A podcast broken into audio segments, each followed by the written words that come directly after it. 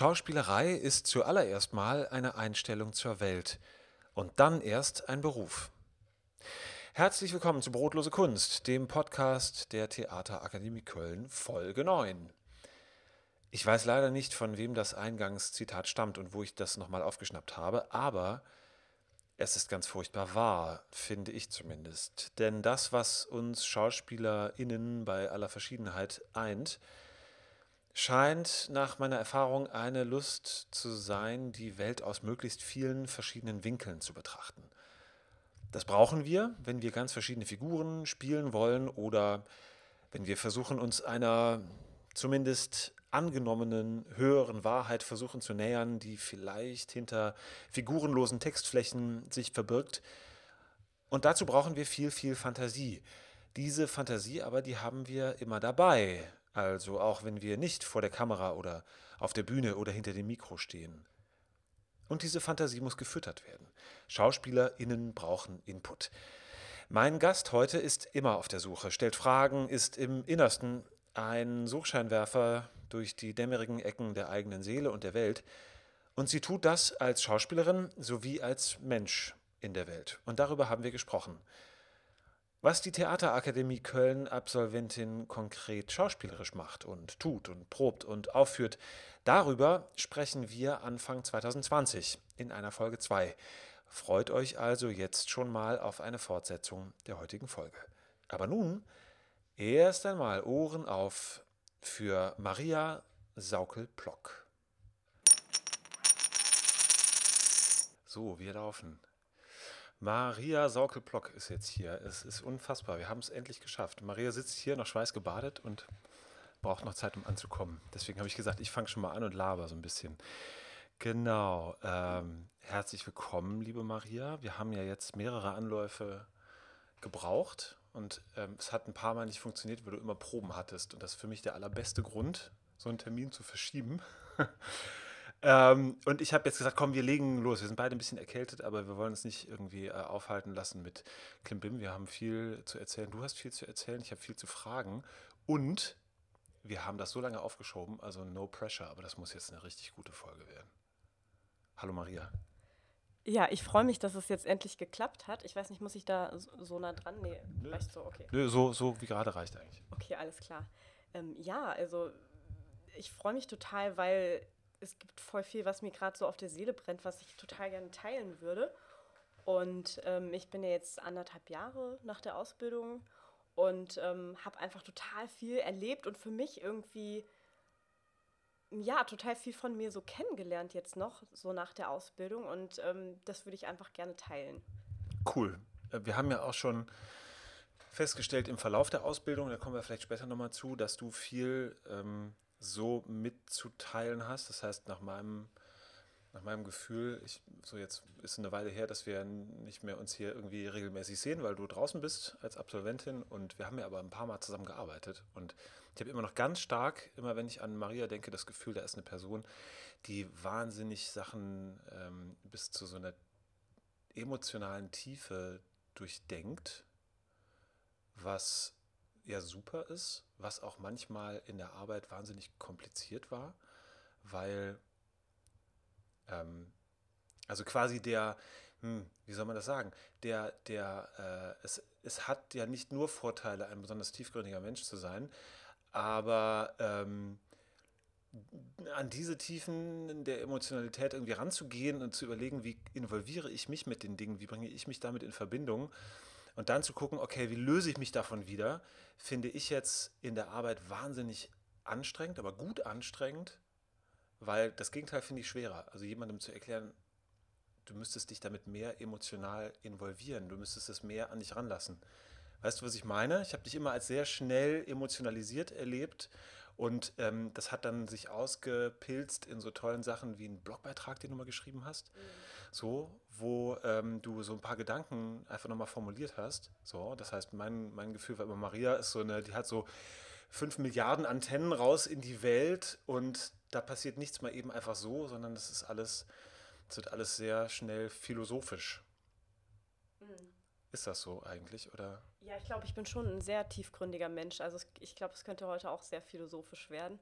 Und ähm, ja, also mich, ich, ich beschäftige mich einfach total viel mit der Welt und mit den Menschen und ähm, ich habe einfach so was tief in mir drin, also so was total Forschendes, was einfach die Dinge hinterfragen will und was wissen will, was hinter allem steckt, also hinter den Menschen, ähm, hinter ihrem Verhalten und ähm, ich liebe das auch einfach, mich in Menschen reinzuversetzen und das liebe ich auch einfach an diesem Job. Also ich liebe das, Menschen zu berühren und auch berührt zu werden und ähm, ja, und ich liebe das einfach auch, mich mit mir selbst auseinanderzusetzen. Also ich bin, glaube ich, ein Mensch, ich habe schon so viele Sachen in meinem Leben gemacht, um mich selbst einfach besser kennenzulernen. Und ich merke auch jetzt, gerade jetzt nach der Ausbildung, in diesem einen Jahr oder in diesem anderthalb Jahren habe ich so viel erlebt und ich habe mich, glaube ich, nochmal so viel krasser kennengelernt wie in den letzten zehn Jahren nicht.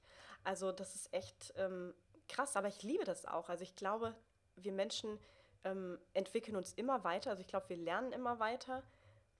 Egal wann, wir, also wir haben nie ausgelernt. Also es ist nie ich glaube, es kommt nie der Zeitpunkt, dass wir gesagt, dass wir sagen können, okay, jetzt haben wir komplett ausgelernt oder was weiß ich, oh, jetzt habe ich das Leben verstanden, jetzt weiß ich alles, jetzt weiß ich alles über mich, jetzt weiß ich wer, zu 100 Prozent, wer ich bin.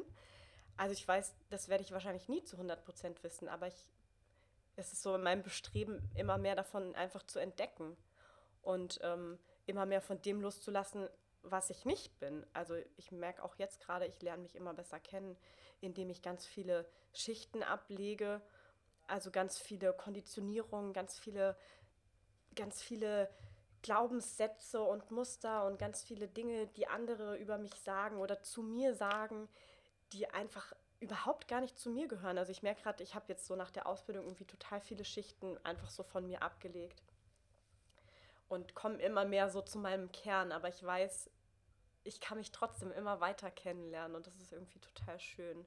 Und auch die Welt kennenlernen und ich bin auch bereit, immer die Welt auch mit anderen Augen zu sehen und nicht nie so ein festes Bild von der Welt zu haben. Und ich bin auch bereit, mein Bild von mir selbst immer wieder in Frage zu stellen.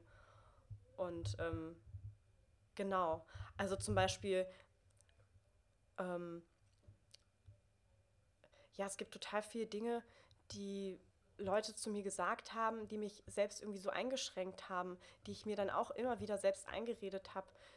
Und je mehr ich mich selbst hinterfrage und beobachte, merke ich einfach auch, was da alles da ist, was gar nicht zu mir gehört. Und so Sätze wie zum Beispiel auch ganz viel einfach in diesem Künstlerjob, in dieser Branche irgendwie, ja, man muss nehmen, was man kriegt. Ähm, man muss sich mit dem zu, zufrieden geben, was man hat und solche Sachen oder man verdient halt nicht viel Geld oder was weiß ich was. Und ich glaube, das sind einfach so Gefängnisse in unserem Kopf, die eigentlich gar nicht, das sind einfach so Dinge, die eigentlich gar nicht wahr sind, die wir uns nur selbst einreden oder die wir von anderen eingeredet bekommen.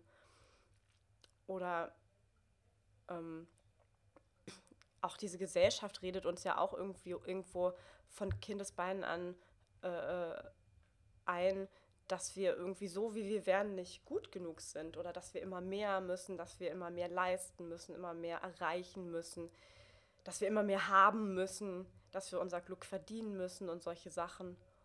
Und ähm, da merke ich auch ganz viel, wie ich zum Teil selbst ähm, aus so einer, aus so einem, ja, aus so einer falschen Motivation heraus zum Teil irgendwie die Dinge angegangen bin, weil ich auch manchmal dieses Gefühl hatte, irgendwie nicht genug zu sein oder sowas. Und das ist so schade, weil wir sind alle irgendwie so einzigartig und ich glaube, jeder Mensch hat irgendwie was total eigenes. Und ich habe für mich auch noch mal festgestellt, ähm, was für mich, was mich so antreibt. Also ich mache gerade auch zum Beispiel so einen Online-Kurs zum Thema Berufung. Und also ich mache ja ganz viel auch so ähm, Persönlichkeitsentwicklungskram und ich finde es einfach super spannend und so Selbsterfahrungssachen. Und ähm, ich habe zum Beispiel diesen Sommer was ganz äh, Krasses gemacht. Und zwar habe ich ähm, an einer Ayahuasca-Zeremonie teilgenommen. Also eine was für Zeremonie? Ayahuasca-Zeremonie das quasi ähm, das benutzen Schamanen als Seelenmedizin. Also im Grunde ist es eine psychedelische Droge. Alles klar, jetzt kann ich es mir langsam etwas besser vorstellen. Und Sorry. Mal kurz einen Schluck Kaffee trinken.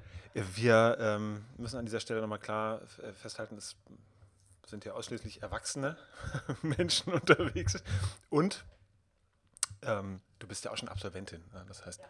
ja, genau. Also nur, nur falls jetzt ähm, vielleicht äh, die Frage aufkommt, ah, jetzt äh, gibt es hier Drogen, Drogentipps. Ich nein, Gottes Willen. Nein, nein, das habe ich äh, aus freiem Willen heraus gemacht. Für mich selbst und äh, auch ganz ähm, legal quasi in Holland in so einem Seminarzentrum ganz sicher begleitet mit Therapeuten und sowas. Also das war auch nochmal echt ein krasses Erlebnis, wo ich, ähm, wo sich mir nochmal echt eine krasse Welt eröffnet hat, wo ich nochmal so ein bisschen das Gefühl hatte, so einen Blick hinter den Vorhang zu bekommen in dieser Welt oder hinter, auch hinter meinen eigenen Vorhang. Das war ziemlich krass, wo sich so ein bisschen meine eigene Identität so ein bisschen selbst zerstört hat und ich immer mehr gemerkt hat, wie sehr ich eigentlich nicht meine Identität bin. Okay, ist das. Sondern dass ich viel mehr bin als das. Und du meinst, das ist jetzt nicht nur ein, ein Trip gewesen, irgendwie so ein Rausch, sondern das hat dir tatsächliche Erkenntnisse gegeben über dich, wie du auch ohne Einfluss von Substanzen bist? Definitiv, ja, definitiv. Weil ich mich auch an was ähm, in mir einfach wieder erinnert habe, was wirklich einfach größer ist als, als dieses ganze Ego und diese ganze Identität und was wir uns alles einreden und was alles irgendwie auf uns drauf liegt ähm, an Dingen. Ich meine, wir können uns alles einreden und, und ähm, klar, letztendlich ähm, wir können uns einreden, dass wir super toll sind. Wir können uns einreden, dass wir, dass wir minderwertig sind. Wir können uns alles einreden. Aber letztendlich ist da immer was, was da drunter liegt. Und das ist immer gleich. Also es, so im Außen kann sich immer total viel verändern oder, oder wir können uns Dinge einreden, Dinge denken, Dinge fühlen. Aber darunter gibt es immer irgendwie so einen Ort, das ist, glaube ich, wie so eine Art Zuhause irgendwie so, also wo, wo wir herkommen. Und ich glaube, das ist total gut, sich irgendwie daran zu erinnern. Also ein Ort, an dem wir auch einfach merken, dass wir total wertvolle Wesen sind. Und dass wir das auch gar nicht brauchen, uns irgendwas ähm, einzureden. Und das war für mich auch total wertvoll, nochmal zu erkennen, weil ich dadurch das, was ich tue, auf, einfach nochmal aus einer anderen Motivation heraus mache und ich dadurch auch immer wieder hinterfrage, warum ich das mache. Also ich wirklich immer wieder nach meinem Warum suche. Kannst du das, das klingt total spannend, aber kannst du das konkretisieren? Was, ähm, was ist das? Warum? Weil was ich gerade ganz toll finde, ist, dass wir seit zehn Minuten überhaupt nicht über Schauspielerei reden. Das finde ich super. Ich gedacht, ja. ja, ja, genau. Aber das ist ja dafür, no, dafür bist du ja hier. Deswegen habe ich mich ja so auf das Gespräch gefreut. Ich musste gerade dran denken an etwas, was ähm, was du mir, was du uns mal erzählt hast, als wir zusammen das Fach Erzählen hatten. Da hast du von, darf ich das erzählen? Ja, das war ja auch ja, nichts. Gerne. Klar, ja. Nichts, nichts, also nichts, was man irgendwie nicht erzählen dürfte. Äh, von deiner Selbsterfahrung, ja, die, die Droge, ähm, die Droge Einsamkeit und Wildnis. So, ne? Wie du, wenn ich es recht rekapitulieren kann, wie du mal in einem äh, Feriencamp warst, wo es darum ging, ähm, zu sich und der Natur so ein bisschen zu finden, sich mit sich auseinanderzusetzen als ganz junger Mensch. Wie alt warst du da? Mm, da war ich 18. Ah, okay, dann war es, hatte ich ein bisschen früher im Leben einsortiert. Okay, mit 18 ist ja immer noch jung. Ja. So, und ähm, eine Zeit lang in der Natur zu verbringen, Mhm. Und dann gab es ein Ritual am Ende, wo auch die Eltern mit dabei waren oder danach dabei, die waren irgendwie involviert. Danach, genau. Ja. Also das war so, wir waren für zwei Wochen mit einer Gruppe von Jugendlichen im Tessin, also in der italienischen Schweiz im Gebirge und haben da erstmal einfach so gelebt. Jeder hatte sein Zelt, wir haben wir sind wandern gegangen, wir hatten, wir haben Naturaufgaben bekommen, wir hatten, wir haben gesungen und wir hatten da einfach total viel Spaß. Wir haben gekocht und alles und nach diesen zwei Wochen hat sich jeder irgendwo in der Wildnis einen Platz gesucht, irgendwo im Gebirge und ist da für drei Tage geblieben und hat gefastet. Also ohne Zelt. Also wir hatten nur eine Plane, unter der wir geschlafen haben. Da haben wir dann natürlich auch gelernt, wie man das wie man Knoten macht und all solche Sachen, dass wir da schon gut vorbereitet Wie man so ein Setup überlebt dann auch. Genau, theoretisch, genau. Oder für Notfall hatte man natürlich irgendwie Traubenzucker und Honig und Müsliriegel und sowas dabei oder so. Aber ähm, ja, das war auch eine krasse Erfahrung für mich. Also das hat mich aber irgendwie, ich weiß gar nicht, was mich da geritten hat. Also all diese Sachen, diese krassen Sachen, die ich so in meinem Leben gemacht habe, da hat mich irgendwas, ich weiß nicht, so angezogen. Und ähm, das war echt eine sehr krasse Erfahrung. Also da habe ich auch noch mal einiges über mich gelernt oder so gemerkt, wie man im Alleinsein auch so einfach so zu sich kommt und so, wenn man mal so ruhig ist und wirklich so, wir sind alle so hektisch und wir sind alle so schnell und alles äh, muss immer so viel sein und wir versuchen immer so diese, diese Leere zu füllen ähm, in unserem Alltag und einfach viel zu machen. Und das ist irgendwie so spannend, wenn man einfach mal ruhig ist und mal sich selbst zuhört und einfach mal so nach innen hört, was da plötzlich alles da ist und wie reich diese Stille eigentlich ist, die da ist. Das finde ich auch irgendwie total spannend. Und dann auch irgendwie so die einfach so zurück zur Natur zu kommen und da auch irgendwie zu sehen, wie viel Schönheit da drin steckt. Und wie sehr das einen beruhigt und wie sehr das einen auch so aus dem, aus dem Verstand rausbringt. Und man einfach mal einfach das genießt und nicht bewertet und man einfach denkt, oh, ich bin jetzt gerade zu Hause. Das ist gerade total schön. Also irgendwie, ja, wie so mit Kinderaugen die Welt nochmal sieht. Weil ich glaube, Kinder können das total gut. Die können das total genießen, solche Sachen die können stundenlang sich in einer Sache total aufgehen. Was weiß ich, mit einer Blume spielen oder was auch immer oder mit Wasser oder mit Sand oder sowas, so mit total natürlichen Sachen und die sind einfach mit ihrem Herzen dabei und die haben leuchtende Augen und die verlieren sich nicht in ihrem ganzen Gedankensumpf. So. Das ist, glaube ich, also ich glaube, das können wir alle auch irgendwie so, so von Kindern lernen, dass so die Welt immer wieder auch so mit so ähm, mit anderen Augen zu sehen. Also so neugierig einfach auch. Mhm, klingt auch so dieser, dieser moderne Achtsamkeitsgedanke, ne? so als, den Moment so als Phänomen mhm. zu erleben. Ähm, das, du hast gesagt, da warst du 18 und dann hast du ähm, nach dieser Phase, also wenn ich überlege, wie ich mit 18 war, da habe ich nicht groß angehalten und nachgedacht. So, ne? Da war ich, also ich glaube, das da hätte ich gerne mal so eine Erfahrung gemacht.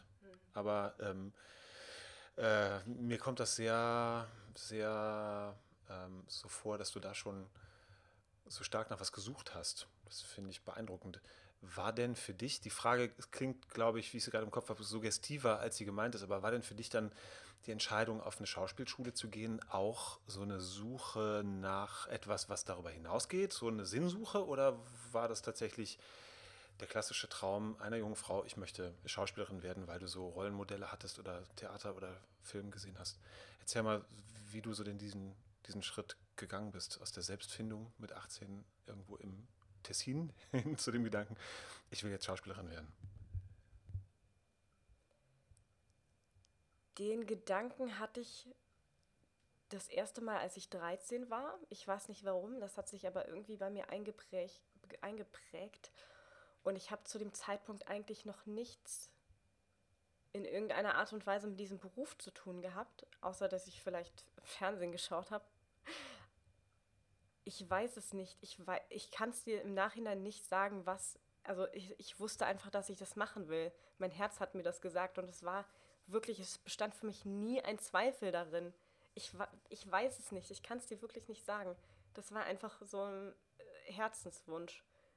Und irgendwie bin ich dafür auch total dankbar, dass ich das so klar wusste, weil ich habe total viele Menschen in meinem Umfeld erlebt, die das, die das für sich nicht so wissen oder zum Teil heute noch nicht wissen oder irgendwie da noch auf der Suche sind. Und ich bin da total dankbar für, dass ich, dass ich das so klar wusste, was meine Berufung ist und was ich machen will. Und dann habe ich halt angefangen, zum Beispiel in der Theater AG in meiner Schule und habe ein Praktikum gemacht in Mainz an der Schauspielschule und solche Sachen und habe, als ich das wusste, dann einfach versucht, aktiv loszugehen und ähm, da so ein bisschen einzusteigen. Und dann hast du eine Schauspielausbildung gemacht. Du bist ja äh, zu uns gewechselt. So, das hat da das kannst du selber entscheiden, was du, ob du darüber jetzt viel erzählen möchtest. Ich finde den Gedanken nur deswegen interessant, weil der sich gerade so im Kopf verbindet mit dieser Sinnsuche und dann auch wirklich zu sagen, hier ist vielleicht ein Ort, an dem ähm, oder ich suche noch was anderes und ich finde es sehr mutig, ähm, dann auch zu sagen, ich gehe von wo dann auch weg. Ich höre irgendwo auf, ich suche mir irgendwo, ich suche einen Ort, wo ich vielleicht hypothetisch mehr bekomme, das, was ich so suche oder so, ne? War das eine, war das, mm, ja, was war das für ein Moment? Mm, ist witzig, dass du das ansprichst und ähm, das Ding ist, also ich habe da total das, ähm, den Wunsch, das auch ähm, da ehrlich mit umzugehen. Also ich bin rausgeflogen und letztendlich bin ich total froh drum, weil ich glaube, ich wäre an sich nicht freiwillig auf diese Idee gekommen. Und ich glaube, sowas passiert manchmal im Leben. Also manchmal habe ich das Gefühl, das Leben führt einen irgendwie. Manchmal einfach zu was Besserem. Und das sieht man manchmal einfach erst später. Und auch das, was ich gerade so erzählt habe, dass so viele Menschen einfach so viele verschiedene Dinge von einem denken. Und ich habe das oft erlebt, dass Menschen so unterschiedliche Dinge über mich gesagt haben, dass ich manchmal so dachte, so, hä, aber wie geht das? Also so, und jeder kennt natürlich auch nur einen ganz kleinen Teil von dir. Und auch ganz viel von dem, was man über andere Leute denkt oder sagt, ist auch ja auch eigene Projektion. Und so viele Menschen stülpen einem so ihr eigenes Urteil über oder sehen irgendwie so einen ganz kleinen Teil von einem und stülpen das dann über die ganze Person. Und das habe ich da halt eben dann zum Teil auch ähm, erlebt. Und ähm, ja, also ich glaube, Leute denken immer total unterschiedliche Dinge von einem. Und ähm, letztendlich bin ich irgendwie total glücklich, dass ich hier angekommen bin, weil ich so das Gefühl hatte, so, oh, ich bin hier wirklich zu Hause und bin hier wirklich total willkommen und kann mich hier auch echt gut weiterentwickeln. Und es ist einfach irgendwie ein total schöner und sicherer Rahmen und ich werde gefördert und gefordert und kann hier total aufgehen und kann hier einfach auch sein mit allem, was halt da ist, auch mit allen Kämpfen, die ich hatte. Kämpfe, ja, da gab es einige. Das ist ja eigentlich auch immer ein gutes Zeichen, ne, wenn man kämpft, wenn man ringt miteinander, also wenn man sagt, es gibt eine gemeinsame Basis. Ähm, und äh, wir sind ja, ich glaube, da kann man auch wunderbar da irgendwie ähm, ganz offen drüber zu reden. Wir haben, sind öfter mal aneinander geraten. So.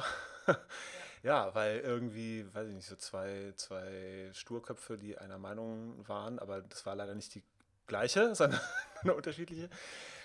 Ich habe das immer sehr geschätzt.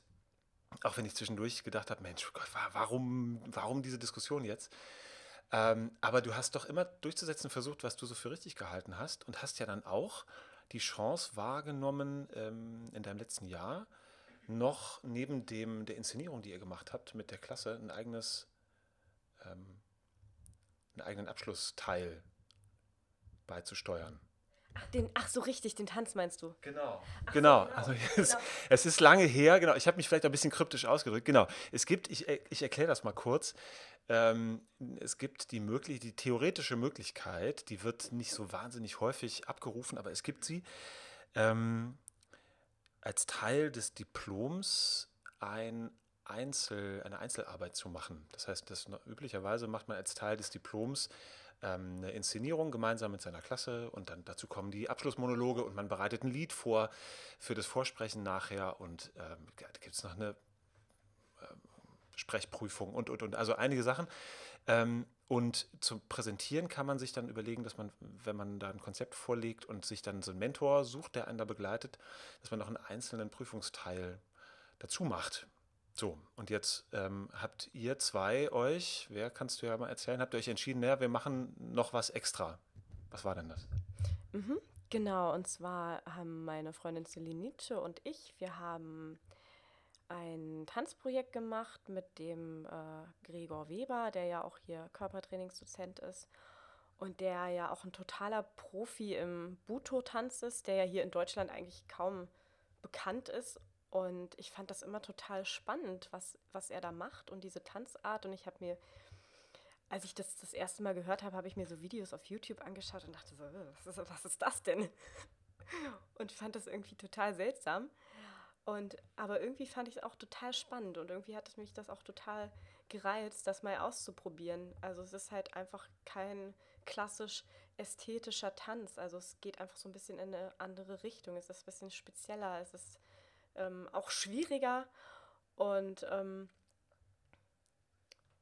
ja, ich wollte das einfach auch unbedingt mal ausprobieren. Und wir haben uns dann zusammen entschlossen, mit dem Gregor einfach dieses Tanzprojekt ähm, zu machen. Und sind dann damit auch beim 15-Minuten-Festival ja auch noch aufgetreten. Und es kam total gut an. Und das hat uns natürlich auch irgendwie total gefreut. Also es war total schön.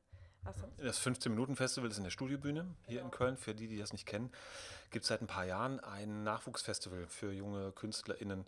Kann man sich in einer bestimmten Frist bewerben mit einer kleinen, einem kleinen Beitrag und alle haben 15 Minuten. Es gibt zwei Bühnen und da ist alles, das ist so Plug and Play, nennen die das. Also es gibt Licht- und Toneinrichtungen, wo man sich einfach ähm, äh, einstöpseln kann mit dem, was man mitbringt und dann hat man 15 Minuten, zeigt sein Zeug und am Ende gibt es dann so eine, glaube ich, eine besten Auswahl, wird prämiert. Es gibt einen Gewinner und dessen und deren Produktion kann dann größer noch gezeigt werden dort. Genau, da habt ihr, habt ihr teilgenommen und du kommst ja, also du bist ja tanzmäßig, hast du ja eine Vor, Vorerfahrung.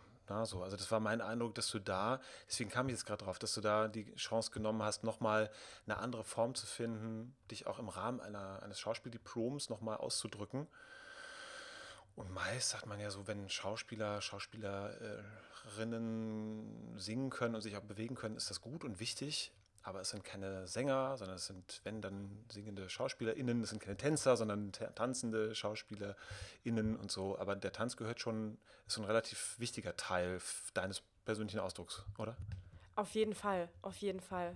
Also ich liebe das auch total. Also das geht für mich beides ähm, zusammen. Also ich wüsste gar nicht, was ich jetzt mehr davon liebe, also Schauspiel oder Tanz. Ich liebe das beides. Am allerliebsten mag ich es natürlich, wenn ich beides irgendwie verbinden kann. Ähm, ja, also ich will mich da zum Beispiel auch noch demnächst noch ein bisschen mehr weiterbilden. Und ähm, ich würde total gerne die Gaga-Tanztechnik lernen von Ohad Naharin. Kenne ich nicht. Das ist ja so ein israelischer Fot äh, Fotograf, wollte ich schon sagen, äh, Choreograf der ähm, die entwickelt hat, der in Israel die Batsheva Dance Company geleitet hat. Und ähm, witzigerweise, ja, habe ich äh, irgendwie vor ein paar Monaten erfahren, dass äh, das auch in Köln hier unterrichtet wird und äh, das möchte ich jetzt total gerne lernen. Und auch, also ich liebe es auch, unterschiedliche Tanzstile auszuprobieren und ich habe auch verschiedenes getanzt, also alles Mögliche damals äh, ausprobiert. Jazzdance, Hip-Hop, Bauchtanz habe ich eine Zeit lang gemacht und ähm, ja, jetzt eben auch Buto, Modern Dance und ach so, Standard- und Lateintanz habe ich auch gemacht. Also ja, ich liebe das einfach auch, mich allgemein so auszuprobieren, verschiedene Sachen zu machen und ähm, also so ganz allgemein, also immer mal wieder was Neues zu lernen auch. Immer mal wieder so raus aus der Komfortzone. So ein bisschen so nach dem Motto, okay, wann hast du zum letzten Mal was zum ersten Mal gemacht? Mhm. Da denke ich immer wieder dran. Du hast ja auch vorhin gesagt, dass ähm, äh, zum Einstieg schon, dass das Leben für dich so eine konstante Lernkurve eigentlich ist. Ähm, jetzt ist ja so, dass man, man macht so eine vierjährige Ausbildung und irgendwann ist sie zu Ende. Und du gehst mit dem, was du da gelernt hast, dann raus in den Beruf. Und da ist ja eine Phase, die ist dann abgeschlossen. Auch wenn, ähm, so hast du es, glaube ich, vorhin formuliert, wenn man sagt, man lernt nie aus, man entwickelt sich ständig weiter. Ähm, kannst du denn jetzt, ist ja noch nicht so wahnsinnig lange, dass du da raus bist, aber kannst du jetzt, hast du schon ein bisschen Gefühl dafür, welche Auseinandersetzungen, welche Krisen, welche Konflikte, weil die sind so aus meiner Sicht immer so das Salz in der Suppe, das, da lernt man, ne? du lernst nur über Fehler.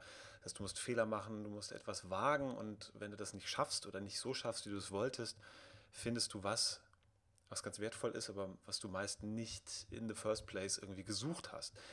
Hast du schon ähm, ein Gefühl dafür, was waren, die, was waren die Krisen, die dich vielleicht genervt haben in der Ausbildung, aber wo du jetzt sagst, jetzt verstehe ich das so, so langsam, wozu das gut war? Ja, ja, ja. Also das waren auf jeden Fall diese ganzen Kämpfe,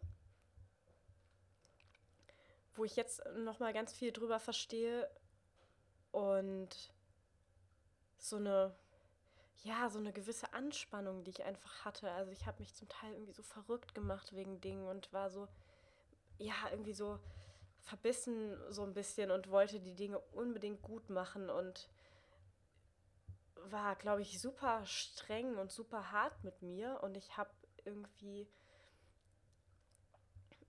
mich in der letzten Zeit auch noch mal so viel mit dem Thema Selbstliebe beschäftigt und also ich habe mich in den letzten Jahren auch schon sehr damit beschäftigt und ähm, viel dazu gelernt, aber jetzt gerade nach der Ausbildung noch mal ein ganzes Stück mehr und habe auch irgendwie für mich festgestellt, dass diese ganzen Kämpfe, die ich im Außen geführt habe, dass das eigentlich Kämpfe gegen mich selbst waren und dass ich da einfach Teile von mir irgendwie abgelehnt habe, also so, wo ich selbst einfach gefehlt habe und habe einfach ähm,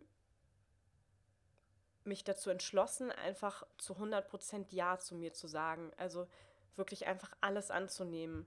Also alle Fehler, alle Schwächen, alles, was ich falsch mache, alle, alles Scheitern, alle Niederlagen und so. Und es hat mich so entspannt einfach. Also es ist so einfach damit zu gehen, so hey ja, und ich habe das jetzt gerade total abgefuckt und meine Güte, bin ja auch nur ein Mensch. Und ähm, ja, also ich bin einfach mittlerweile viel entspannter, kann ich sagen. Ich habe einfach diesen Kampf losgelassen sozusagen. Also ich habe erkannt, dass äh, ich mich da eigentlich selbst bekämpft habe. Und ich erlaube mir einfach wirklich dieses ganze Nein oder ich habe einfach mich erkannt, dass wenn ich nicht 100% Ja zu mir sage, dass ich total viel von meinem Potenzial einfach nicht entfalten kann. Also solange ich an irgendwelchen Stellen noch Nein zu mir sage oder, oder Seiten von mir einfach ablehne, dass ich dann nicht mein ganzes Potenzial entfalten kann. Und das ist so schade drum, weil ich beschäftige mich gerade total viel mit Persönlichkeit, Potenzialentfaltung und so, genau, habe ich ja schon erzählt. Und ähm, das ist mir einfach total wichtig. Ähm, also ich glaube, Selbstliebe an sich ist einfach super, super wichtig in diesem Beruf.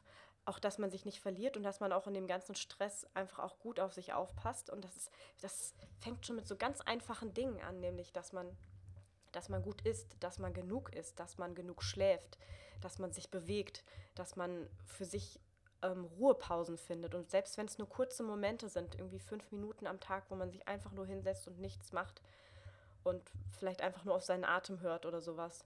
Und dass man auch Dinge tut, die sich, die einem, Entschuldigung, die einem gut tun. Also dass man auch nicht zu streng mit sich ist und nicht denkt, ah, ich muss das jetzt äh, irgendwie alles machen oder, oder man irgendwie so sich in diesem Hamsterrad verliert. Und ich merke das bei mir auch selbst manchmal. Ich habe früher total viel, also ich bin einfach ein sehr aktiver Mensch, ich bin ein sehr praktischer Mensch, ich tue gerne viel an sich, aber ich habe irgendwie auch so gemerkt, dass, dass ich manchmal irgendwie in so einen Selbstoptimierungswahn verfallen bin und zum Teil habe ich das auch heute noch, wo, wo ich mir dann manchmal denke, so, boah, ich mache gerade so viel, ich mache gerade echt so viel. Und mich dann frage so, hey, warum mache ich das eigentlich gerade? Mache ich das gerade wirklich, weil, weil ich mit dem Herzen dabei bin?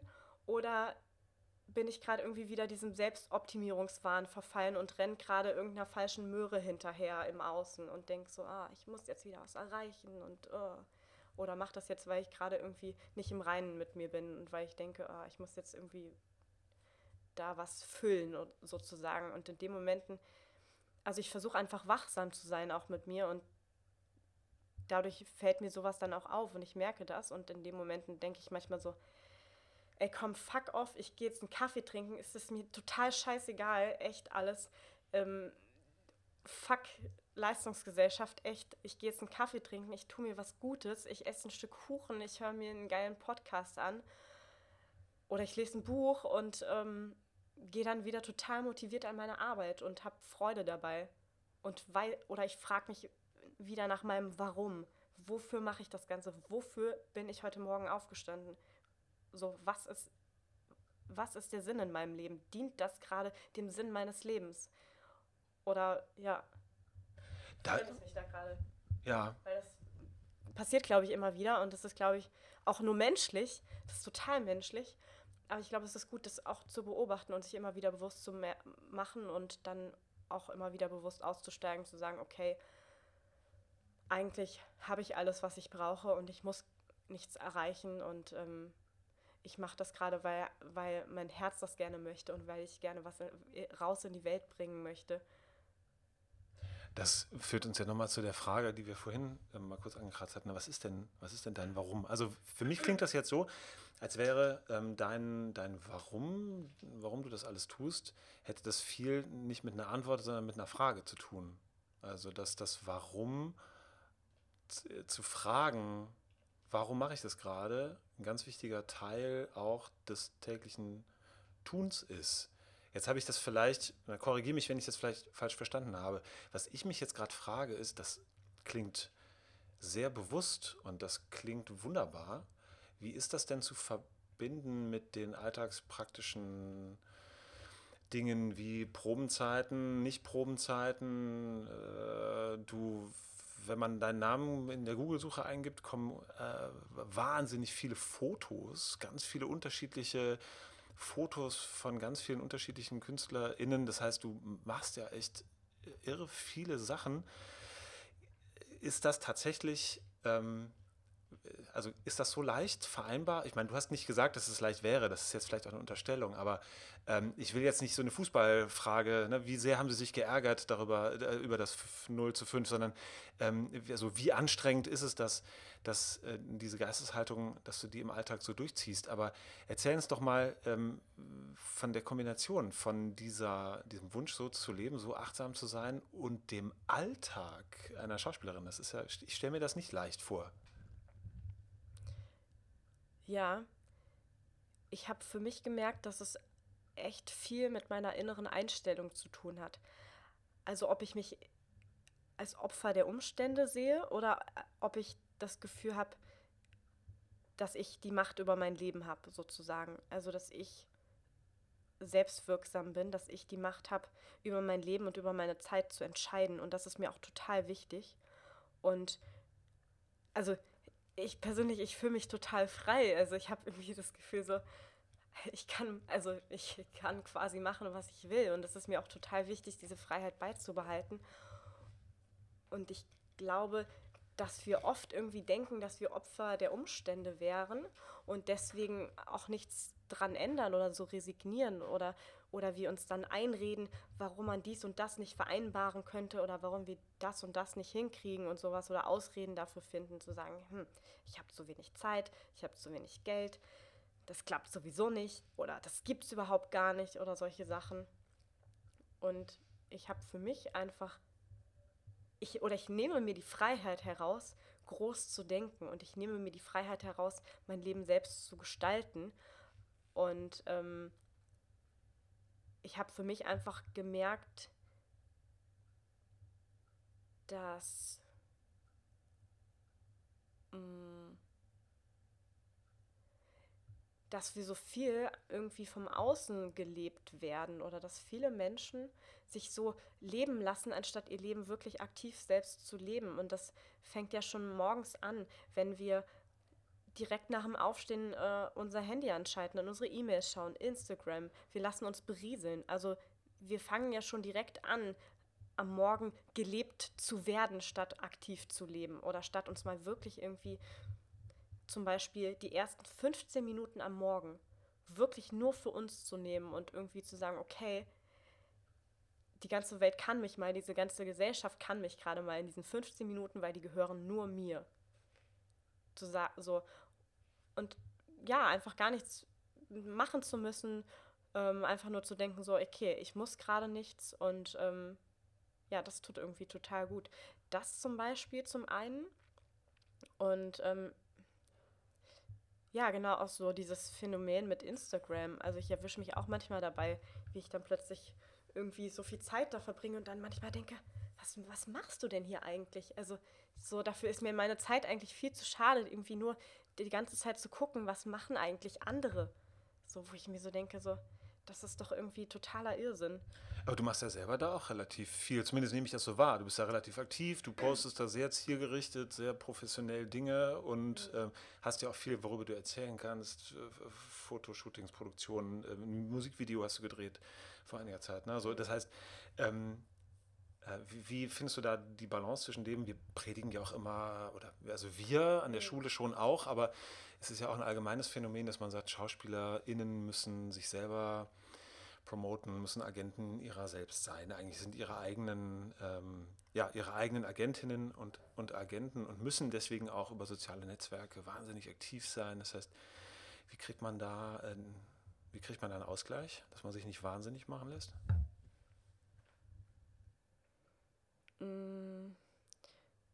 Ja, ich glaube, es ist eigentlich wie bei allem einfach, sich die Dinge bewusst zu machen, einfach sich selbst dabei zu beobachten, zu merken, ah, okay, ich habe jetzt schon wieder super viel Zeit da verbracht und ich kann das jetzt aber auch lassen.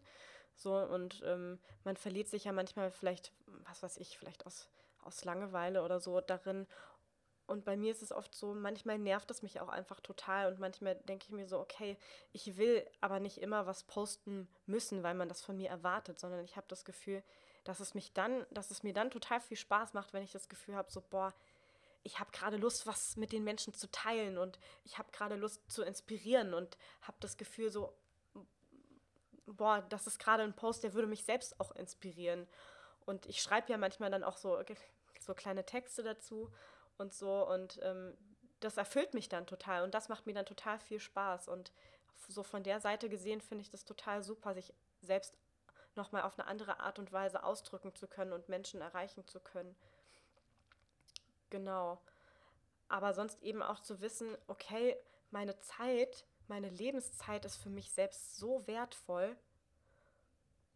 Ich will mehr von meiner Lebenszeit damit verbringen, wirklich aktiv mein Leben zu leben, als einfach nur zuzuschauen. Weil, also ich glaube, dieses Leben ist dafür gemacht, dass wir aktiv daran teilnehmen und nicht, dass wir nur zuschauen. Deswegen haben wir diese Dinge, die sich Arme und Beine nennen.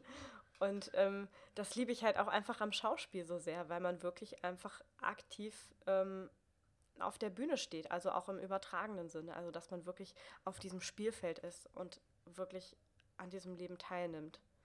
Das finde ich irgendwie total schön. Könntest du dir denn vorstellen, ähm, irgendwo fest zu sein, zu arbeiten? Weil das ist ja eigentlich auch eine Situation, die,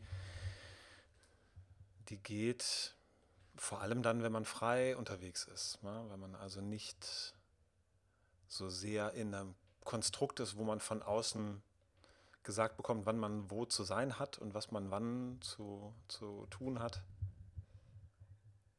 Das stimmt, ja, das ist richtig. Also, das habe ich mich auch schon gefragt. Ich kann es dir nicht sagen. Also, ich kann es dir jetzt noch nicht sagen. Also, jetzt im Moment gerade kommt es für mich nicht in Frage. Aber ich meine, ich kann nicht in die Zukunft schauen und, und wie gesagt, ich, ich, bin ja auch in einer ständigen Entwicklung sozusagen. Kann sein, dass ich dir in einem Jahr was komplett anderes sage. Also, aber jetzt im Moment würde mich das, würde mir das, glaube ich, zu sehr einfach meine Freiheit einschränken. Und deswegen, also ich mag es auch einfach total gerne, verschiedene Projekte zu haben und mich in den verschiedenen Projekten und auch verschiedenen Arbeitsweisen auch noch mal besser kennenzulernen oder zu merken. Entschuldigung. Kein Problem. Erkältungszeit. Genau. Also welche welche Arbeitsweise liegt mir? Also ich habe für mich auch noch mal so hinterfragt, so was sind eigentlich meine Werte oder was brauche ich? Also ich sehe das so, jeder Mensch ist irgendwie so eine, so eine einzigartige Blume. Und ich glaube, jeder Mensch muss für sich rausfinden, was diese Blume zum Erblühen braucht. Und ich glaube, das ist total wichtig, auch dafür einzustehen. Und nicht von diesem, von, von diesem, was ich vorhin schon mal angesprochen habe, von dieser Mangelillusion auszugehen, von diesen ganzen Glaubenssätzen, die da draußen rumschwirren, von wegen, man muss ja mit dem zufrieden sein, was man kriegt und sowas, weil dadurch, glaube ich, verleugnet man sich oft selbst, weil man sich nicht wirklich klar hat, was will ich eigentlich? Also was macht mich eigentlich glücklich oder mit was für Menschen will ich zusammenarbeiten? Also ich hatte das am Anfang, vor allem auch kurz nach der Ausbildung, dass ich so gedacht habe, so, ah, ja, hoffentlich kriege ich was und oh Gott, wie wird das? Und Mensch, ich bin ja froh, wenn ich irgendwas, wenn ich irgendwas kriege und so. Und ich denke jetzt einfach nicht mehr so. Also das ist irgendwie, ich denke von der anderen Seite, weil ich weiß, ich habe auch was zu bieten. Also ich muss nicht in so einer, in so einer, oder wir müssen nicht in so einer Battle-Position sein, zu denken, oh, weil dadurch verleugnen wir uns oft selbst, weil wir gar nicht für unsere Werte einstehen. Und ich manchmal merke, was weiß ich, an Situationen, wo es dann plötzlich nicht geklappt hat, dass ich auch merke, okay, das hat aber auch von der Chemie her einfach nicht gestimmt. Und ähm, ja, das ist, glaube ich, wenn man weiß, was man will oder wie, man, wie gut man funktioniert, also wie man gut funktioniert, meine ich, ähm, oder was für einen wichtig ist. Für mich ist zum Beispiel Lebensfreude total wichtig und ich weiß für mich, wenn die Freude verloren geht, dann ist es einfach nicht mein Weg. Also es geht nicht um Spaß, so das ist für mich eher was Oberflächliches, sondern es muss auch nicht immer Spaß machen, es ist manchmal anstrengend und so, aber dass da trotzdem so eine tiefere Freude drunter liegt, das ist für mich einfach total wichtig, dass ich weiß, okay, das folgt gerade einem Sinn, meinem Sinn und ich bin gerade auf meinem Weg. Das ist für mich total wichtig. Also Freude ist für mich ein total guter Indikator dafür, dass ich auf dem richtigen Weg bin. Und deswegen sind für mich zum Beispiel auch Arbeitsfelder, wo keine Freude herrscht, da will ich gar nicht arbeiten oder wo man irgendwie so verbissen ernsthaft ist oder kein Mensch sein darf. Ja. Findest du das denn immer rechtzeitig heraus, dass das äh, vielleicht jetzt ein Job ist, wo du sagst, ja, äh, ich, ich mache den, es klingt gut und dann, dann bevor du, also bevor du jetzt in der, in der Verantwortung bist, dann sagen kannst, ah, irgendwie ist es vielleicht doch, doch nicht das Richtige. Also ähm, äh, es klingt ein bisschen wählerisch, so negativ formuliert, das ist aber eigentlich gar nicht gemeint, sondern mehr so die, ähm, die Frage, lässt sich dieser Anspruch tatsächlich auch durchsetzen? Weil häufig ist es ja schon so, dass man als Schauspielerin, als Schauspieler dann doch noch auch nicht so wahnsinnig viel das letzte Wort hat über die Dinge. Also statistisch gesehen und aus meiner Lebens- und Berufserfahrung Jetzt klingt es so, als würdest du vor allem Dinge tun mit Menschen, die deine Geisteshaltung teilen. So, wenn ich mir, ich mir das Video jetzt nochmal angeguckt, das Musikvideo, und das finde ich irgendwie passt äh, total zu dir. Ich finde das irgendwie so gedacht, ja, da haben sie wirklich für ihr Projekt die richtige Person rausgesucht. Ähm, also wie, äh, wie, wie, ist das so ganz, wie ist das so ganz praktisch? Wie, äh, du musst ja doch einen relativ starken Filter anlegen an Angebote oder an Gespräche mit Leuten? Oder ist das eine Intuitionssache? Also hast du es irgendwie, keine Ahnung, hast du es im Urin, dass das ein gutes Projekt ist oder so? Ähm, beschreib mal. Manchmal ja, also manchmal ist es total intuitiv und manchmal merkt man einfach, das stimmt einfach alles total. Wie jetzt zum Beispiel bei dem Musikvideo. Also das war der Hammer, da hat wirklich alles gestimmt. Also es war das hat so viel Spaß gemacht und es war so spannend auch. Und die Jungs, also die Band, die waren so nett, also wirklich zwei so liebe Zeitgenossen, so angenehm. Und auch äh, der Produzent und sein Kameramann total, total süß und lieb. Und die hatten auch da ihren Spaß dabei. Also wir haben ja an einem Tag im Schwimmbad gedreht unter Wasser. Und dann haben wir an einem Tag haben wir in Holland am Strand und im Meer gedreht. Und das hat einfach so viel Spaß gemacht. Und ähm, ja, und es war auch okay bezahlt und ähm, ja, es war Hammer und ich mag auch das Ergebnis ganz gerne. Und ähm, da hat irgendwie so alles gestimmt. Das ist manchmal so, klar, das ist natürlich nicht immer so. Ich erwarte jetzt natürlich auch nicht immer, dass immer alles irgendwie perfekt ist oder so, weil ich glaube auch, dass man aus schwierigen Situationen auch gerade total viel lernt. Und klar, natürlich weiß man nicht von Anfang an, wie die Leute wirklich sind. Also wenn man die dann näher kennenlernt, wenn du einen Vertrag unterschreibst, vor allem jetzt, wenn es ums Theater geht, da bindest du dich natürlich oft einfach für länger. Ist jetzt anders, als wenn du jetzt irgendwie, was weiß ich, drei Drehtage für was hast. Ähm, dann ist es vielleicht auch weniger schlimm, wenn du die Leute jetzt nicht leiden kannst oder die nicht deiner Geisteshaltung entsprechen. Ähm, das ist ganz spannend, dass du das sagst, weil ich habe letztens ähm, die Erfahrung gemacht oder ich hatte letztens eine Auseinandersetzung mit einem Regisseur, wo ich so gemerkt habe, boah, was ist denn das jetzt gerade hier? Weil ich irgendwie so das Gefühl hatte, ich bin super gut vorbereitet. Und ich habe echt, echt gut Text gelernt und alles und wurde trotzdem so krass kritisiert. Und es hat mich echt, das hat mich wirklich aufgeregt. Also es hat mich so krass getriggert und ich war wirklich so wütend und ich habe mir auf, ähm, ich habe mir auf der, auf der Bahnfahrt dann im Nachhinein aber so gedacht, so krass, warum triggert mich das jetzt so krass? Und ich habe irgendwie gemerkt, boah, krass, ich bin gerade meinem eigenen inneren Richter in Person begegnet. Das war total abgefahren. Und ich dachte mir so, boah, krass.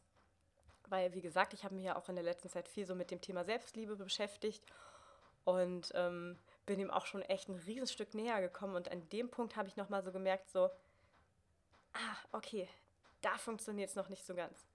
Also ich glaube, das Leben bringt einem auch immer Situationen, ähm, die uns helfen zu lernen oder zeigt uns nochmal so Situationen auf, wo wir noch oder Stellen auf, wo wir noch zu lernen haben. Und es war wie so eine kleine Prüfung sozusagen, so nach dem Motto, hier, guck mal, liebst du dich wirklich schon so richtig? Also, wo ich gemerkt habe, okay, nee, an der Stelle noch nicht so ganz, wo ich, wo ich, wo mein eigener innerer Richter sozusagen selbst immer noch manchmal sagt, ah, du musst es aber gut machen, du musst aber den Text gut können. Das kann jetzt nicht sein, dass, dass, du, den, dass du den nicht kannst. Oder dass du da, ja, dass du da Fehler machst oder so. Wo ich gemerkt habe, so, okay, ich meine, die Tatsache, dass er so auf mich reagiert hat, wusste ich in dem Moment auch, okay, das hat nichts mit mir zu tun und das kann ich auch so sehen. Das ist ähm, auch gut, das zu erkennen, okay, das ist nicht persönlich, aber sobald ich darauf reagiere, wird es persönlich. Und ich dachte mir so, okay, ich erlaube mir jetzt einfach, das nicht persönlich zu nehmen. Und ich erlaube mir jetzt einfach, das liebevoll anzunehmen und nicht, nicht wegzulaufen, aber auch nicht in den Angriff zu gehen, wie ich das früher vielleicht auch gemacht hätte, dass ich mich dann gewehrt dass ich mich dann gewehrt habe und mich verteidigt habe und mich gerechtfertigt habe, sondern ich habe es mir einfach nur angehört. Und es war super unangenehm, weil ich, also ich wusste, dass das wieder passieren würde, ne? Und beim nächsten Mal, ich habe es mir einfach angehört. Und ich stand einfach in diesem Feuer sozusagen. Ich bin einfach in diesem Feuer stehen geblieben ähm, und habe es einfach beobachtet und habe es einfach ausgehalten. Ja, und dann war es auch wieder weg und dann war es okay. Und habe einfach versucht, quasi diesen Menschen liebevoll als Teil von mir anzunehmen, sozusagen. Und ähm, das hat mich nochmal, das hat mich total ähm, berührt irgendwie auch. Also das war für mich irgendwie eine total schöne Lektion. Also so gesehen kann man auch aus zum Teil negativen Begegnungen auch was Schönes lernen. Ja, ja, ich erinnere mich da gerade an eine Geschichte. Eine eigene erzähle ich gleich kurz. Ähm, was ich jetzt gerade wahnsinnig spannend finde, ist diese typische Konstellation, von der du jetzt berichtest. Also das ist ja so klassische, klassisches ähm, Machtspiel, Statusding, männlicher Regisseur, äh, Schauspielerin und dann gibt es so eine Situation, wo man dann so runtergeputzt wird. Ne? Das ist ja so schon fast ein Klischee. Ähm, dein Umgang mit der Situation, was du jetzt gerade geschildert hast, finde ich total super.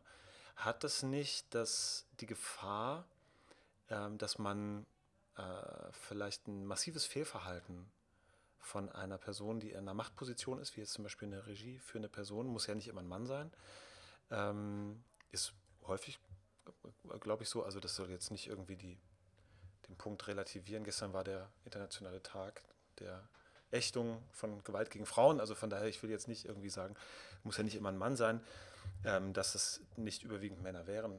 So, ähm, anderes Thema. Aber ist es nicht die Gefahr mit so einer Geisteshaltung, dass ich dadurch Dinge entschuldige, die jemand ähm, mir gegenüber tut, wo man eigentlich sagen müsste, hey, stopp, das ist überhaupt nicht okay. Ich komme, äh, ich gehe auf, ich, ich eskaliere und gehe auf so eine Metaebene und sage, das, wie du mich hier behandelst, ist, ist nicht in Ordnung. Also ich fand jetzt situativ, wie du das geschildert, äh, geschildert hast, fand ich es sehr clever, so umzugehen. Aber auch ein Gedanke war, oh, es ist gefährlich, dass man dann nicht irgendwie vielleicht den Punkt verpasst zu sagen, stopp, so nicht. Ich bin, also es geht so weit, dass ich jetzt nicht sagen möchte, ich will jetzt mich innerlich bewegen müssen, um dein Verhalten irgendwie aushalten zu können. Weißt du, was ich meine? Mhm. Ja, also das habe ich auch überlegt und und ich hatte aber das Gefühl, dass es sich dadurch entspannt hat. Und also ich meine, er hatte natürlich zum Teil auch recht. Ich habe den Text super, super, super gut gelernt und konnte trotzdem Teile nicht. Und ich weiß nicht warum, aber das so. Damit kam ich irgendwie auch selber nicht so klar und das muss ich selber dann irgendwie auch so für mich ein bisschen so akzeptieren. Und Genau, es geht bei mir auch einfach vor allem irgendwie so um die Art und Weise, wie man Kritik ausdrückt. Weil mich das, das macht, also das kann mich wirklich richtig krass auf die Palme bringen, wenn man mich so wertend kritisiert. Also das, das, damit komme ich einfach nicht klar. Also wenn man mich konstruktiv, konstruktiv kritisiert, dann finde ich das total schön, dann bin ich dafür dankbar, dann weiß ich, das ist total wohlwollend und gut gemeint, da ist jemand an meiner Entwicklung und an meinem Wachstum interessiert und dann nehme ich das auch gerne an. Aber wenn mich jemand so wertend kritisiert, dann finde ich das schwierig und dann kann mich das total auf die Palme bringen, sozusagen. Und das Ding ist ja, ich habe auch gesagt, ich finde das so nicht in Ordnung und habe aber für mich trotzdem beschlossen, dass es mich nicht triggert, also dass ich es nicht persönlich nehme. So, also ich glaube, klar, natürlich ist es auch nicht gut, alles über sich ergehen zu lassen und sich nicht zu wehren, wenn einen jemand schlecht behandelt. Aber wenn man es nicht persönlich nimmt, dann verletzt es einen einfach nicht und dann kann man das einfach auch neutraler sagen, sozusagen. Ja, die Situation, auf die ich, die ich gerade kurz angesprochen hatte, da, das war so mein Erweckungserlebnis, irgendwie was Kritik angeht. Ähm, äh, großes internationales Theaterfestival und die regieführende Person hat mich ähm, am Tag der Premiere zwei Stunden früher einbestellt, um ein Gespräch mit mir zu führen und hat mir von den zwei Stunden ungefähr 90 Minuten gesagt, was ich für ein schlechter Schauspieler wäre. das habe ich überhaupt nicht kommen sehen. Also dass das eine Person war, die auch in dem Probenprozess sehr dominant äh, und ganz gewalttätig in der Kommunikation gestaltet hat. Na, das, da, das fand ich schon sehr, sehr schwer auszuhalten. Aber dass das so kurz vor knapp dann nochmal so eine Schelle gibt. Und dann habe ich gemerkt, dass ich die Premiere eigentlich nur für diese Person spiele. Dass ich wirklich mir den Arsch aufreiße bis zur Halskrause, damit diese Person dann nachher irgendwie stolz auf mich ist. Und bin dann hinterher hin und dann sagte sie, na, und wie war's? Und ich, ja, war total äh, gut. Ich glaube, das hat alles gut funktioniert. Und, da, und dann hat sie mir so auf die Schulter geklopft und gesagt, na, siehst du, geht doch. Und auf der Rückfahrt von dieser Premiere habe ich mich so geekelt irgendwie vor mir selber, weil mir ist da so klar geworden, was ich gemacht habe. Diese totale Erniedrigung, na, dieser, dieser Machtmechanismus. Also, das, ähm, ich, ich glaube, wenn man das so, also klingt zumindest so, wenn man das hinkriegt wie du, hat man, glaube ich, schon viel, viel gewonnen, wenn man also sagt, ich kann zumindest unterscheiden, wo ziehe ich eine Grenze und das, was ich vielleicht jetzt situativ gerade nicht ändern kann oder auch nicht ändern will, weil manchmal kann man ja auch nicht einfach sagen, ich gehe jetzt nach Hause, weil wenn du einen Vertrag unterschrieben hast, dann hängst du in der Binse. Ähm, aber dann zu sagen, ich kann zumindest entscheiden, wie ich das innerlich verwerte. Mhm. So, und dass ich vielleicht ähm, in Zukunft ein bisschen vorsichtiger bin oder beim nächsten Mal, wie du gerade gesagt hast, mich auf das nächste Mal so, so einstelle. Ähm, wie ist deine Erfahrung jetzt als noch Anfängerin? Ähm, so was, das ist ja seit einiger Zeit ein riesen, riesengroßes Thema. Zum Glück Machtstrukturen äh, im Schauspiel, im Theater, äh, die MeToo-Debatte. Ähm, hast, du, hast du das Gefühl, dass du. Das habe ich mir gedacht, Ja, es ist. Äh, man kommt ja eigentlich kaum um das Thema drumherum. Ne? So. Du hast gedacht, dass ich das anspreche. Das hast du dir schon überlegt, was du sagen würdest?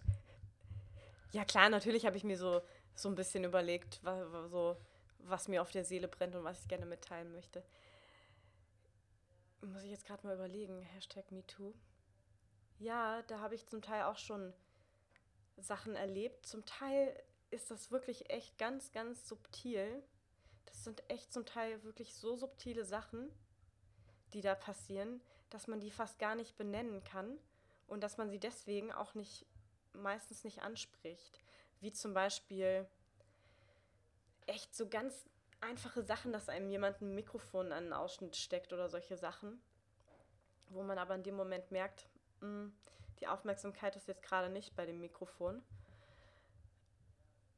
So Sachen, wo man eigentlich auch gar nicht wirklich was nachweisen kann oder die niemand mitkriegt, so finde ich manchmal so, da sollte man sehr, sehr wachsam sein, glaube ich. Und wenn einem da was unangenehm ist, das einfach auf eine diplomatische Art und Weise lösen oder falls sowas irgendwie öfter vorkommt oder auch noch auf eine krassere Art und Weise, das wirklich noch direkter anzusprechen, glaube ich. So, das ist wirklich echt, ich glaube, das ist einfach total wichtig, dass wir Frauen da wachsam sind. Weil total schnell lässt man irgendwie dann solche Dinge mit sich machen oder, oder, oder es kommt einem irgendwie so normal vor, weil das halt einfach passiert. So.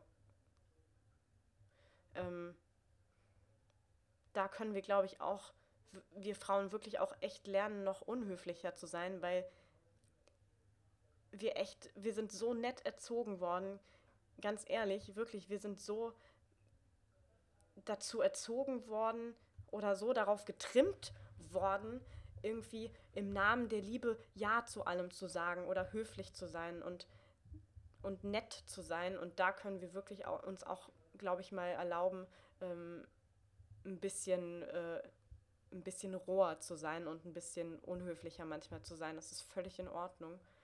Also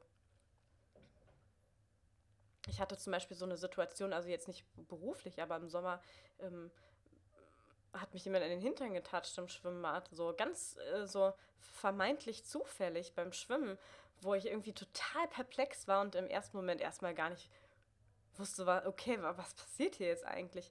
Und ich erst irgendwie später richtig ausgerastet bin und, und geschrien habe, ey, sie sollten sich mal was schämen. Wo ich aber, wo ich, mir, wo ich aber gemerkt habe, dass ich im ersten Moment irgendwas in mir mich total blockiert hat, weil irgendwas in mir gedacht hat, ich darf jetzt nicht, ich darf jetzt nicht, äh, ich darf jetzt nicht unhöflich sein oder, oder hier, ähm, was weiß ich, meinen Stinkefinger zeigen oder sowas. So, wo ich mich mittlerweile auch total traue, sowas einfach zu machen, aber so im ersten Moment erstmal so reflexartig dachte so, ich muss mich zurückhalten. Aber ich glaube, das können wir uns auch abtrainieren. Da einfach zu nett zu sein. Also es geht jetzt nicht darum, irgendwie zu allen unhöflich zu sein oder so, um Gottes Willen. Oder jetzt irgendwie, ähm, ja, aber wenn das berechtigt ist, dürfen wir uns das schon gerne mal rausnehmen. Einfach mal nicht nett sein. Ja. Ja. ja. Jetzt ähm, kann ich dir alles bescheinigen, liebe Maria, nur leider nicht, dass du nicht nett warst. Das war nämlich ein sehr nettes Gespräch. Wir sind leider schon am Ende. Schon am Ende. Wow. Ja, ja. Wow. Die, Zeit, die Zeit rast. Die Zeit wow. rast, genau. Aber das. Ähm, darüber erzählt, was ich so mache eigentlich. Doch, ich finde schon. Ich finde schon. Nur auf eine ganz andere Art und Weise. Ja, auf, auf einer anderen Ebene, ja. Und auf einer, die ich total spannend und inspirierend finde. Und wir haben es ja gut. Wir können uns einfach im Januar nochmal treffen und dann erzählst du uns zum Jahresbeginn ähm, mal, was du alles machst beruflich. Gerne, sehr, sehr gerne. Schön. Danke, dass du da Dankeschön. warst. Ja, ich freue mich. Tschüss. Ja. Tschüss.